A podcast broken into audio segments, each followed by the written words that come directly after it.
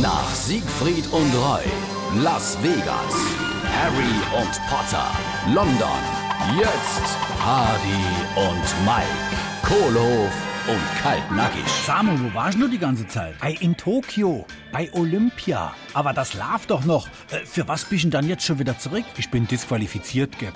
Die Kontrolleure haben mich gefragt, ob sie wohl in meinem Blut was finden könnte, wovon sie wissen sollte.